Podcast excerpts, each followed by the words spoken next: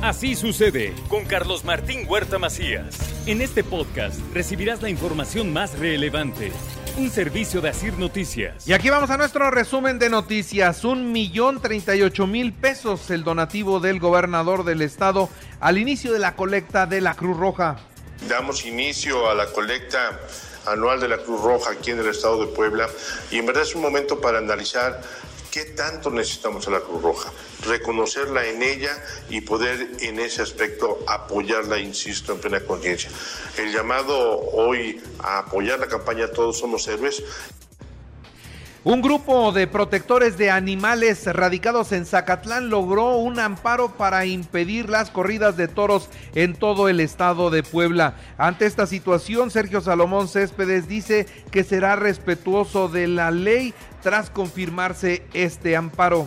Muy respetuosos de la ley y esperemos ver cuáles son las últimas instancias y sobre eso estaremos muy atentos a cumplir nada más lo que manda la ley. No sé quién lo esté ahí litigando en su momento, pero estaremos muy atentos a lo que se define.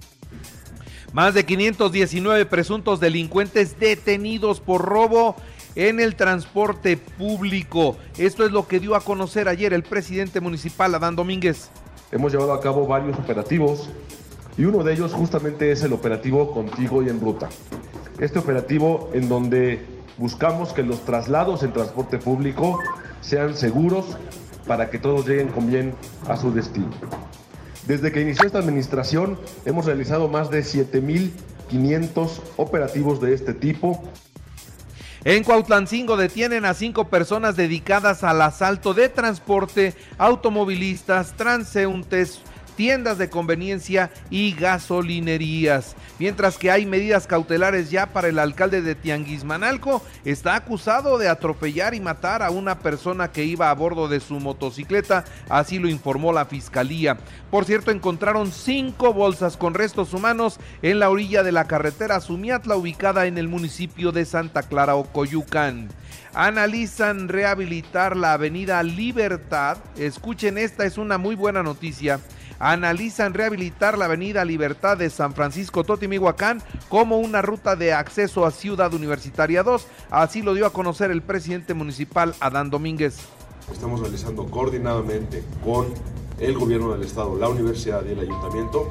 Estamos haciendo un análisis de la avenida Libertad para que esta avenida Libertad sea la entrada y salida desde periférico hacia la zona de eh, Santo Tomás Chautla y ahí posteriormente a San Pedro Zacachimalpa. Con 340 millones de pesos, el gobierno entregó apoyos del programa para el fortalecimiento del campo poblano en Xonacatepec. Vamos a informarles hoy de la ampliación de la carretera que comunica las juntas auxiliares de San Sebastián de Aparicio, la Resurrección y San Miguel Canoa, desde el distribuidor que comunica la autopista hasta San Miguel Canoa, para poder ampliar a dos carriles más en dos cuerpos y poder generar mejores condiciones para el servicio.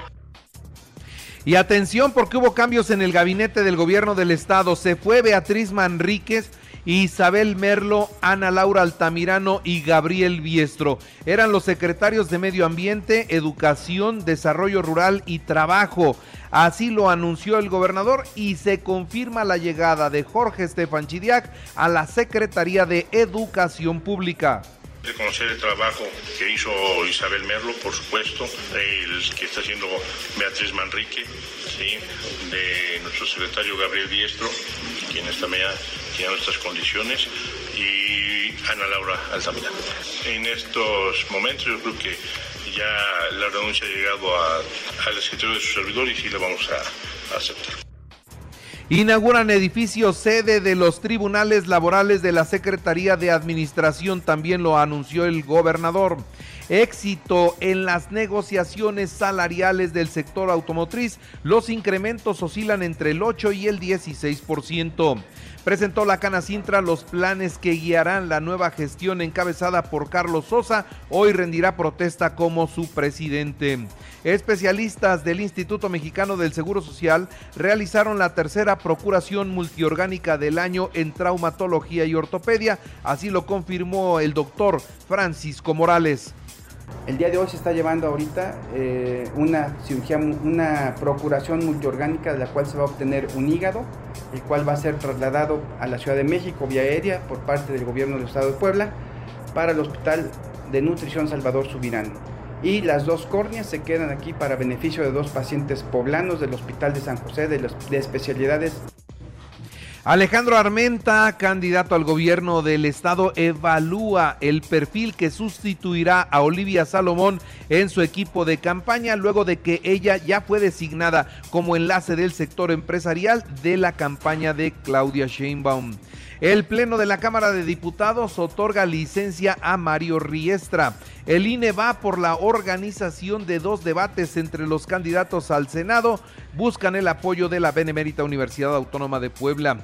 Eduardo Rivera carece de autoridad y de credibilidad cuando apoya perfiles violentadores de mujeres. Esto es lo que dice Paola Migoya. ¿Te acuerdas que yo dije que nuestra postura desde Unidos por Puebla iba a ser muy clara? Que iba a ser justamente dar este tipo de, información como la violencia hacia las mujeres, porque lo que yo digo tiene un peso de credibilidad. Por eso Lalito no tiene credibilidad, porque Lalito dice una cosa y sus actos dicen otra cosa. De los dos candidatos muertos en Marabatío, todo indica que al primero lo mató un grupo delictivo y al segundo en venganza, otro grupo mató al candidato del PAN. Así es que en esta disputa por la plaza mataron a los candidatos, aunque parezca increíble. Mientras que en Tepalcatepec, Michoacán, emboscaron al ejército mexicano, ¿eh? emboscaron a un convoy del ejército, los atacaron con drones y con minas previamente que habían sembrado en este sitio y mataron a cuatro soldados y nueve más resultaron lesionados. Los normalistas de Ayotzinapa lanzaron petardos, ahora le tocó a la sede de la Secretaría de Relaciones Exteriores. Anuncian que hoy irán a la Fiscalía por lo mismo. ¿Qué es lo que buscan? Que sea traído a México Tomás Cerón de Lucio para ser juzgado y castigado. Claudia Sheinbaum Pardo arranca campaña hoy en punto de las 4 de la tarde en el Zócalo de la Ciudad de México. Ayer presentó a su equipo de campaña donde destacan los presidenciables incluyendo a Marcelo Ebrar. Por cierto, ya están saliendo los autobuses de Puebla que van en apoyo al mitin de la candidata de la coalición de Morena en, la Ciudad de México. Xochitl Gálvez inició ya campaña en Fresnillo, Zacatecas, una ciudad sin gente a partir de las 7 de la noche, es una ciudad fantasma. Sin embargo, a la medianoche. Con Xochitl Galvez salió muchos, salieron muchos para caminar con ella. Resaltó cinco propuestas en materia de seguridad. El ejército y la marina dejarán de hacer obras, duplicar el número de efectivos de la Guardia Nacional y darle un mando civil, fortalecer a los gobiernos estatales en materia de seguridad, apoyar a las policías municipales, salario digno y prestaciones para todos los policías estatales y municipales. Con esto arrancó esta candidata. Mientras que Jorge Álvarez Maínez estará en Lagos de Moreno. Ahí va a arrancar su campaña. Otro municipio destacado por la inseguridad. Y ahí ya sabe usted que hay rivalidad con el gobernador de Jalisco. Bueno, pues vamos a ver cómo le va Movimiento Ciudadano. Cambia el director del Aeropuerto Internacional de la Ciudad de México, Carlos Velázquez Tiscareño, después de hacer un buen trabajo, se va porque se le ocurrió, entre otras cosas, decir que no se había arreglado la Terminal 1 porque no había querido el presidente y la imposición de visa a Canadá afectará a 1.4 millones de mexicanos que realizaron aviso de viaje. ¿Quiénes podrán ir a Canadá? Quienes tramiten vía internet su permiso con tres requisitos que pueden encontrar. Mire, si usted va a Canadá, primero debe tener pasaporte. Si tiene visa estadounidense, el trámite es muy fácil y lo hace en línea si tiene un permiso de ingreso a Canadá de los últimos 10 años a la fecha, igualmente todo lo hace en internet y todo será muy rápido. Ahora, si no tiene visa de Estados Unidos ni tampoco ha ido a Canadá, tiene que tramitar también vía internet la solicitud de visa. Si se la otorgan, entonces tendrá que ir a la, a la embajada para que le tomen los datos biométricos. El costo de la visa será de 2.325 pesos y tardará el trámite dos semanas. Ante esto, el presidente de México dijo que no por esto se rompen relaciones con Canadá, pero que se acuerde Justin Trudeau que México intervino para que en su momento Donald Trump los dejara en el acuerdo de libre comercio de América del Norte, del cual los quería sacar.